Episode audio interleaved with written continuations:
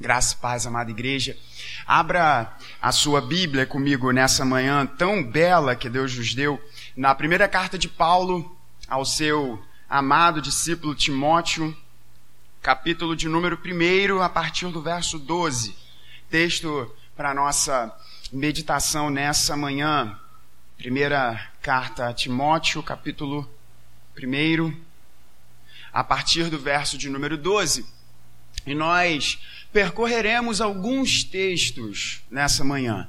E eu sei que a maior parte das Bíblias que estão aqui disponíveis está na Almeida Revista e Atualizada, mas e, e os irmãos sabem que eu tenho feito isso dominicalmente, dado uma preferência à nova Almeida atualizada nas minhas pregações. Então, como nós percorreremos alguns textos, eu peço que você fique com bastante atenção e Yuri e Lu vão ter bastante trabalho aí nessa manhã colocando os textos aqui para nossa leitura. Antes de nós meditarmos na palavra de Deus, vamos mais uma vez nos dirigir ao nosso bom Pai em oração.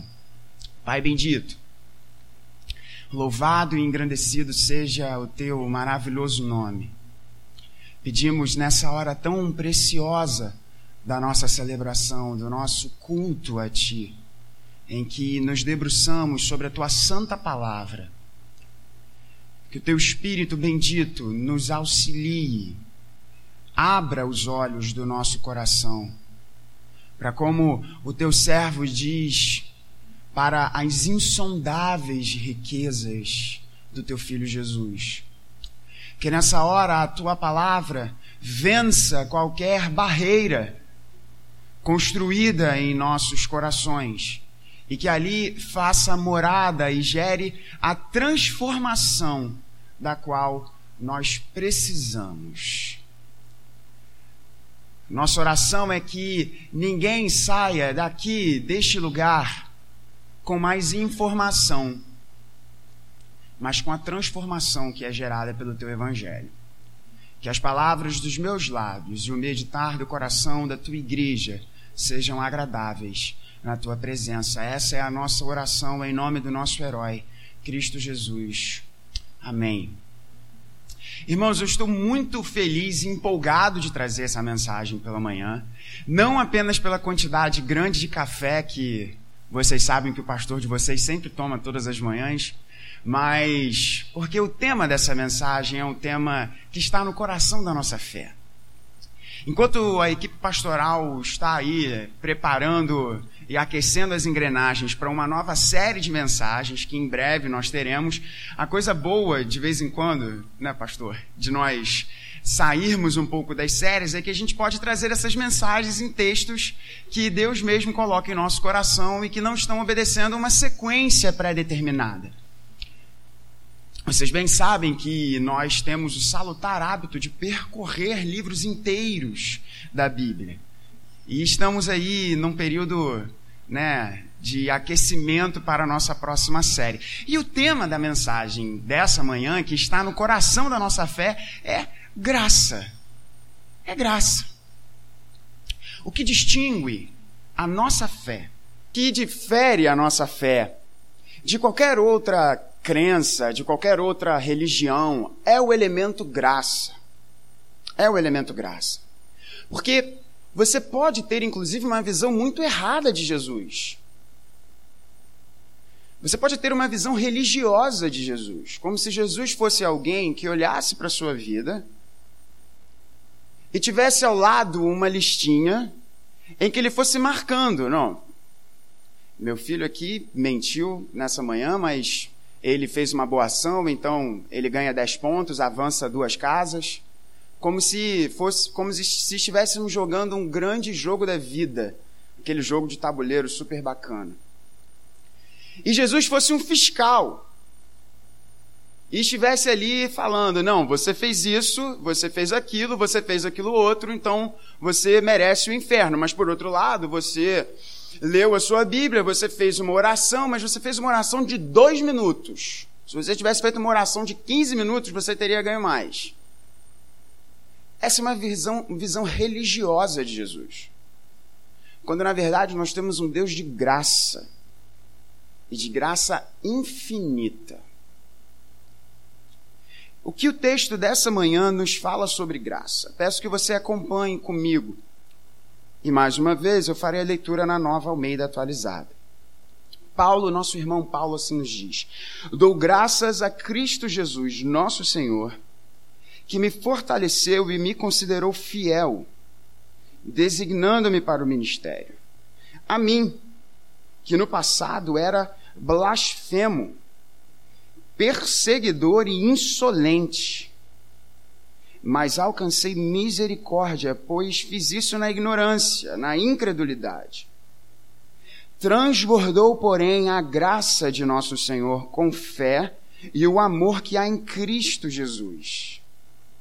Esta palavra é fiel e digna de toda aceitação, que Cristo Jesus veio ao mundo para salvar os pecadores, dos quais eu sou o principal. Mas, por esta mesma razão, me foi concedida misericórdia para que, em mim, que sou o principal pecador, Cristo Jesus pudesse mostrar a sua completa longanimidade e eu servisse de modelo para todos os que hão de crer nele para a vida eterna. Assim, ao Rei eterno, imortal, invisível, Deus único, honra e glória para todo o sempre. Amém. Que texto majestoso. Que texto majestoso. É, é, é muito difícil ler essa passagem sem ter um sorriso nos lábios. À medida que Paulo olha para si, reconhece a graça de Cristo Jesus e enxerga um caminho diante dele. E nessa manhã eu quero falar com você, com a minha amada igreja, sobre uma graça que transborda, que abre os seus olhos e que transforma o seu caminhar. Não só o seu coração, mas o seu caminhar. A carta de Paulo a Timóteo é uma carta muito pessoal, muito preciosa para Paulo. Paulo teve diversos discípulos e diversos auxiliares em sua trajetória. E vemos que Paulo traz do seu círculo mais próximo de amigos, vemos dois nomes que se sobressaem sobre todos os outros. Lucas, talvez aí o melhor amigo de Paulo, que registrou tudo que Deus fez através da vida de Paulo e que ficou com Paulo até o fim, até o final. Nós não temos registros na Escritura sobre como foram os últimos dias de Paulo, mas os historiadores, com base na tradição da igreja, vão afirmar que Paulo foi decapitado em Roma por isso que muitos quadros pintam Paulo com uma espada ao lado. Paulo que tão bem manejou a palavra da verdade, que é a espada, foi morto por causa desta palavra por uma espada. Lucas acompanhou Paulo até o fim da sua vida. E vemos também o carinho que Paulo tem por Timóteo. Nós temos duas cartas ditas pastorais, cartas que os pastores, os teólogos, aqueles que servem na gloriosa missão de Deus, todos aqueles, e não apenas pastores e teólogos, cartas essas que devem estar em nosso coração. E Paulo escreve então duas cartas a Timóteo e uma carta a Tito. E nesse momento em que Paulo escreve para Timóteo, nesta primeira carta, e basicamente o tema dessas cartas é sobre abrirmos os olhos, na verdade, Timóteo abrir os olhos para a profusão de ensinos ruins que já estavam se proliferando nessa época. Eu imagino que Paulo teria escrito a Timóteo se Paulo estivesse vendo os nossos dias, provavelmente a mesma coisa. Falando sobre a necessidade do obreiro se manter fiel e assim será aprovado por Deus falando do caráter daquele que serve e animando o coração de Timóteo. E esse ânimo, como se Paulo estivesse pegando Timóteo pelos ombros e falasse: Timóteo, anima o teu coração, acorda. Esse trecho extremamente pessoal em que Paulo fala de sua vida, este trecho está inserido nessa parte, em que Paulo anima o coração de Timóteo. Em primeiro lugar, uma graça que transborda. O nosso foco aqui é vermos como que a graça aqui é retratada nessa parte tão pessoal de Paulo para o seu discípulo. No verso de número 14, nós vemos essa palavra que aqui foi traduzida como transbordou. Paulo começa dizendo: Eu era assim, e a gente já vai chegar lá no ponto 2. Eu era assim, ele termina dizendo: A minha vida tem agora esta direção, eu era assim, meus pés estão rumando para essa direção, e algo aconteceu. O que aconteceu? Um transbordar, verso 14, um transbordar da graça do nosso Senhor. com a fé e o amor que há em Cristo Jesus. Paulo era de uma forma, nós vemos aqui ele dizendo, ele que era blasfemo, perseguidor, insolente, Paulo se considerando o pior pecador, e Paulo diz isso porque Paulo era um assassino, Paulo perseguia a igreja, e Paulo termina o seu texto com uma palavra de adoração a Deus dizendo: Eu fui chamado para isso. E qual é o grande, qual é a grande coisa que acontece aqui? Esse transbordou, porém, a graça de nosso Senhor. O que, que é graça? O que, que é graça? Os teólogos vão utilizar uma, uma expressão que provavelmente você já ouviu, como graça sendo o favor imerecido que nós recebemos de Deus. Ou seja, eu e você, nós não merecíamos, e Deus age por e em nós de uma forma tal que é completamente discrepante daquilo que ele deveria fazer em nós pelo nosso merecimento. Em outras palavras, Deus é maravilhosamente bom conosco quando a gente merecia que ele fosse infinitamente justo. Porque Deus não é mau. Isso é graça. Graça é quando. Imagine só se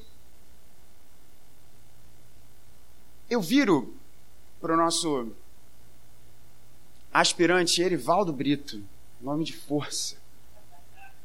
Se chego para ele e ele vem me dizer: Bom dia, Biel. E eu chego e desfiro um, um tapa no seu rosto, de mão aberta ainda por cima. O que, que eu mereço dele? No mínimo, se poderia esperar que ele fosse agir da mesma forma. Ou então, que o nosso relacionamento fosse ficar estremecido. Claro, você chega, bom dia, a pessoa vai te dar um, um tapão. E se eu fizesse com ele constantemente isso? Ele me traz carinho e amor e a minha resposta a esse carinho e amor é violentando a sua integridade. O meu merecimento é que esse relacionamento fosse quebrado. Por quê? Porque eu feria a integridade do meu amado tio. E se ele, pervertendo toda a lógica, agisse comigo em amor, e carinho. A ponto que, se eu tivesse cometido um crime contra ele, ele mesmo sofreria a pena no meu lugar para este crime que eu cometi. Percebe como isso perverte completamente a lógica do nosso entendimento? Mas graça é isso. O favor de Deus que nós não poderíamos merecer. E aí eu peço uma licença poética a todos os teólogos cujo entendimento e conhecimento superam o meu em muito, para dizer que graça não é apenas um favor imerecido, mas graça é um favor imerecível. Porque nós jamais poderíamos merecer nada de Deus, ainda que não houvesse pecado em nossa vida, pela simples diferença que nós e Ele temos. Portanto, graça foi o que ocorreu na vida de Paulo, a graça de Cristo, de Jesus. Mesmo sendo perseguido por este homem, amar este homem. Amar este homem a ponto de ter dado a sua vida por ele. E meu irmão, minha irmã, você que me ouve aqui, ou que me ouve pela internet, Saiba disso, este mesmo amor que Paulo contemplou com os seus olhos está disponível para você. Seja você um assassino como Paulo foi, seja você um adúltero como Davi foi, e Davi também foi um assassino. Seja você um alguém que gosta de ganhar e levar vantagem em cima dos outros, como Mateus foi. Seja você um homem ou uma mulher com um coração irado, como João foi. A glória da Bíblia é que a Bíblia não faz um retrato extremamente maquiado ou vai lá com vários filtros no Instagram dos seus heróis. A Bíblia nos apresenta homens e mulheres de carne e osso, gente como eu e você. Homens e mulheres falhos. Sara foi uma heroína da fé, mas Sara riu quando Deus disse que ela iria conceber. Quantas vezes a gente, diante do que Deus nos promete fazer, dá vontade da gente dar uma risadinha de falar assim, cara, isso, isso não vai acontecer. Quantas vezes perdemos a nossa fé, ou temos a nossa fé diminuída? Quantas vezes engendramos coisas em nossos corações?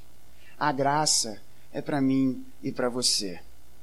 O mesmo amor que Paulo sentiu e disse que transformou a sua caminhada está disponível para você hoje, agora. Mas um ponto importante para a gente entender aqui nessa manhã, e aí eu peço licença aos irmãos para trazer um pouquinho aqui de algumas palavrinhas aqui no grego, para a gente entender o que, que Paulo quer dizer com transbordar. Com transbordar. O que foi traduzido aqui como transbordar. Romanos 5,20. Abra comigo. Ou melhor, acompanhe na projeção, porque aí vai ser mais rápido. Romanos 5, 20. Paulo nos diz: A lei veio para que aumentasse a ofensa, mas onde aumentou o pecado, aumentou muito mais ainda a graça. O que na nossa meia revista atualizada está escrito: onde abundou o pecado, superabundou a graça. É a mesma é o mesmo prefixo da palavra. Paulo usa aqui um riper ou riper. E o que que o que, que significa esse hiper aqui no texto de Romanos 5,20? Paulo diz: onde aumentou o pecado, aumentou muito mais ainda a graça. E a tradução da Almeida Revista, perdão, da Almeida Revista Atualizada é mais interessante aqui, né? Porque ela fala onde abundou o pecado, superabundou a graça. Ou seja, algo que vai muito, vai muito além. E na Nova Almeida aumentou muito mais ainda. Grava então essa ideia. 2 Tessalonicenses 1, 3. A gente vai ver, a gente está vendo aqui só uma jornada rápida sobre como que Paulo utiliza essa mesma palavrinha que ele usou aqui falando para Timóteo. Primeira, segunda aos Tessalonicenses 1, 3, assim nos diz: Irmãos, devemos sempre dar graças a Deus por vocês, como convém, pois a fé que vocês têm cresce cada vez mais. E o amor que todos vocês têm uns pelos outros vai aumentando. Perceba que esse movimento de grandiosidade que Paulo faz e os tradutores aqui tiveram um esforço muito bacana, porque essa frase aqui ficou grande no, no, no português, mas Paulo usa essa, esse riper aqui para falar da mesma coisa. Paulo diz: a fé que vocês têm cresce cada vez mais. Então, perceba uma coisa que vai aumentando, tem esse movimento de ir crescendo e crescendo. E o amor que vocês têm uns pelos outros vai também aumentando. Grave então de novo essa ideia onde abundou, superabundou. A fé que vocês têm cresce cada vez mais. Segunda, perdão, 1 Tessalonicenses 3:10. 1 Tessalonicenses 3:10.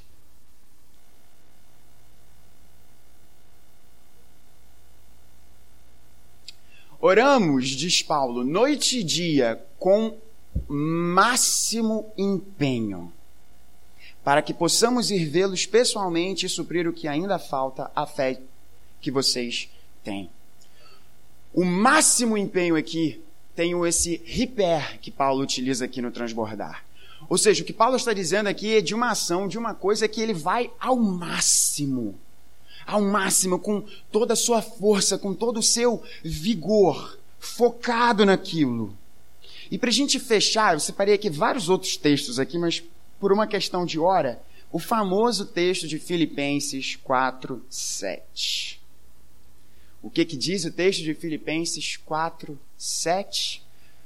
A paz que excede todo entendimento guardará o coração e a mente de vocês em Cristo Jesus.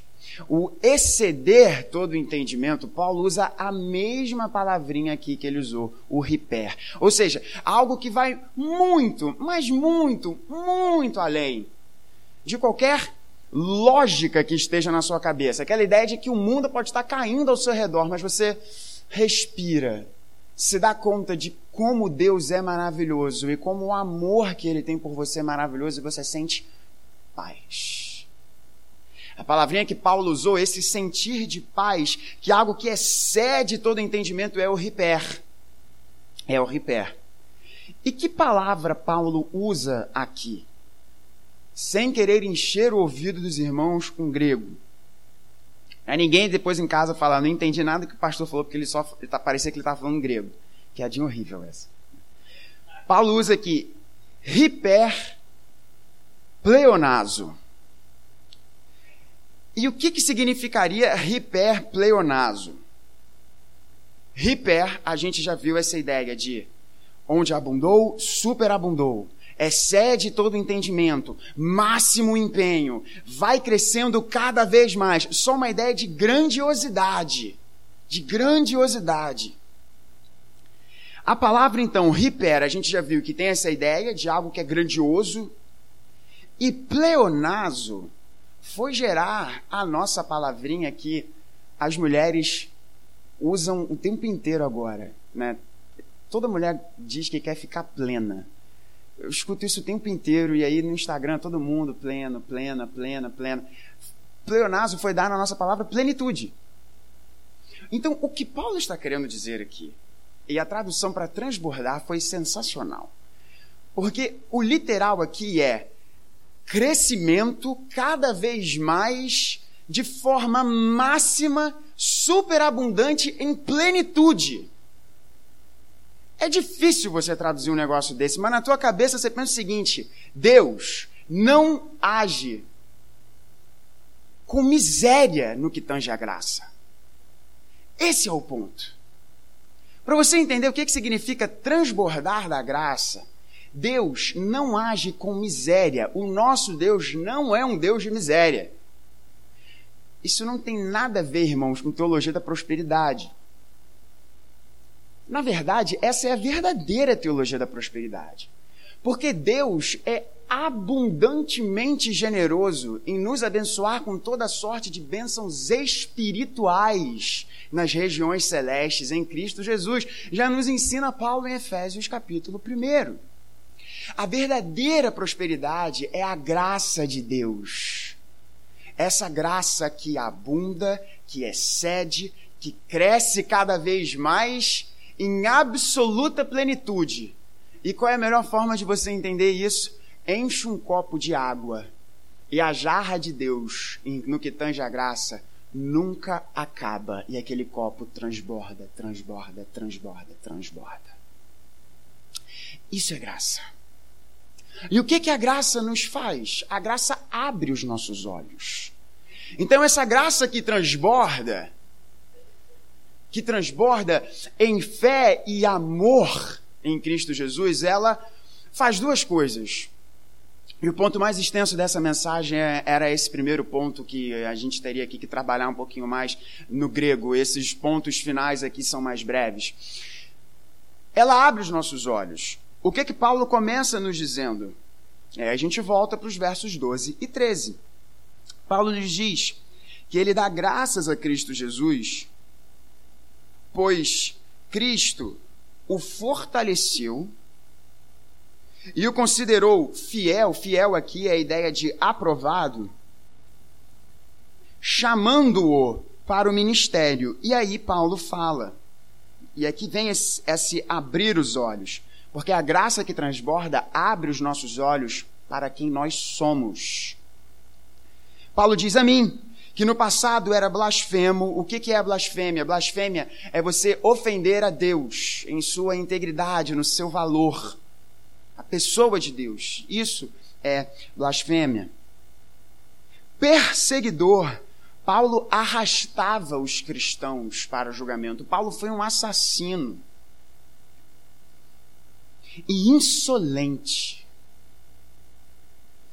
Talvez muitos de nós aqui tenhamos nos identificado com uma coisa ou outra que Paulo falou, mas poderíamos nos identificar com várias outras coisas, de outras pessoas.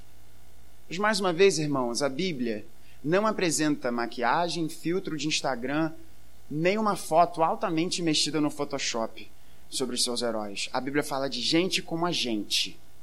E a graça abre os nossos olhos sobre quem nós somos. Você não é aquilo que você poderia ser. Você não faz aquilo que você poderia fazer. Ao contrário, você faz aquilo que você não deveria fazer. E você é aquilo que não deveria ser. Este é o retrato da humanidade sem Cristo, sem essa graça que transborda. E Paulo diz isso que ele realizou essas coisas todas na sua incredulidade e ignorância. Olha que detalhe super interessante. Paulo aqui está nos dizendo que o que ele fazia, ele fazia porque ele era incrédulo e ignorante. Ou seja, faltava ao coração de Paulo saber, mas faltava também crer. O reverendo Leonardo Sayun tem uma frase que é fantástica. A gente só entende graça pela graça.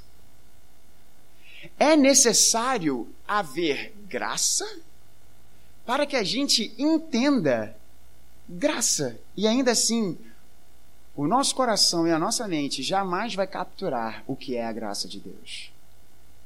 O que Paulo está nos dizendo é: eu só olho para mim e vejo quem eu era por meio da graça. Essa graça que abre os nossos olhos. Abre os nossos olhos para olhar quem nós somos. E deixa eu falar uma coisa com vocês de forma muito pastoral aqui e amorosa. Paulo aqui está nos dizendo que ele agiu dessa forma no passado Mas esse é o mesmo Paulo que nos escreve em Romanos 7 sobre aquilo que quando eu leio eu falo, cara, me dá aqui a caneta de Paulo, me dá aqui a pena para poder escrever isso daqui, porque isso aqui sou eu. Paulo diz: o bem que eu quero, às vezes eu não faço. O mal que eu não quero, às vezes eu faço. O que significa que a graça abre os nossos olhos para quem nós éramos incrédulos, blasfemos, mas a graça também abre os nossos olhos para quem nós somos hoje. Pois você, meu irmão, minha irmã, depende da graça não apenas no momento anterior da sua vida, mas todos os dias que Deus acrescentar na sua vida, você precisará, precisará da graça de Deus para se manter firme e aprovado diante dele. E por último, para terminarmos essa nossa reflexão nessa manhã, a graça que transborda, ela não apenas abre os nossos olhos, mas ela transforma o nosso caminhar. Paulo nos diz, verso 15: Esta palavra é fiel e digna de toda aceitação. Que palavra é fiel? Que palavra é digna de toda aceitação? Ou seja, que palavra é tão excelente, é tão majestosa, que ela é digna de todos a receberem? Por mais grandiosa que a pessoa seja, essa palavra ela é boa para se receber. Por mais simples que a pessoa seja, essa palavra é palavra boa para ser recebida. Que palavra é essa? Paulo nos diz que Cristo Jesus veio ao mundo para salvar os pecadores, dos quais eu sou o principal. E aí ele completa a graça que transforma o caminhar, mas por esta mesma razão, que razão? Cristo Jesus veio ao mundo salvar pecadores. Paulo diz: por essa razão, eu que experimentei dessa graça que transborda, que abriu os meus olhos para ver quão pecador eu era e sou. Por essa razão que Cristo Jesus veio ao mundo, me foi concedida misericórdia. Para que? Se você puder, se você tiver com uma caneta aqui, você, eu indico você a sublinhar que Cristo Jesus veio ao mundo para salvar pecadores e colocar uma seta do para quê. Coloca uma seta no para quê. Paulo diz, para quê? Aí ele faz uma pausa. Em mim, que sou o principal pecador, aí vem o para quê. Cristo Jesus pudesse mostrar a sua completa longanimidade e eu servisse de modelo para todos os que hão de crer nele para a vida eterna. Meu irmão, você foi salvo para um objetivo. Mais do que ser salvo para meditar no escuro, não no escuro, né? Porque senão talvez você não fosse conseguir, mas na quietude do seu quarto, no, no, no, aconchego do seu lar, você foi salvo também para isso, mas mais importante, você foi salvo para servir, você foi salvo para agir, você foi salvo para trilhar um caminho, o caminho do discipulado, o caminho do ser e fazer discípulos, o caminho do anúncio do Evangelho para todos aqueles que Deus, na sua providência, colocar na sua história. Isso muda o caminhar, porque Paulo, de perseguidor da igreja, passa agora a trilhar o caminho dos perseguidos. E você pode mudar Paulo para outros personagens bíblicos e trazer isso na sua vida. Meu irmão, você, sem Cristo, vive uma vida para acumular riquezas. Em Cristo, o seu caminhar passa a abençoar outras pessoas por meio da sua riqueza.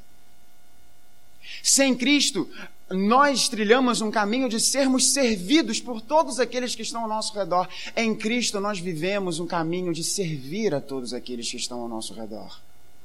Pois o maior no reino é aquele que serve. A graça transborda, excede tudo, ela é infinita. E ela abre os teus olhos para você entender que você precisa de Deus. Mas ela também muda o seu caminhar para um caminho de anúncio e serviço do Evangelho glorioso de Cristo Jesus. E qual é a consequência disso, meus irmãos? Adoração. John Piper vai nos dizer que a evangelização apenas existe para a adoração. Nós evangelizamos para que haja mais adoração. E com essas palavras de Paulo eu termino essa mensagem. Assim, para que eu e você e todos aqueles que estejam ao nosso redor possam, com seus lábios, proclamarem essas maravilhosas palavras ao Rei eterno, imortal, invisível, Deus único, honra e glória para todo o sempre. Amém.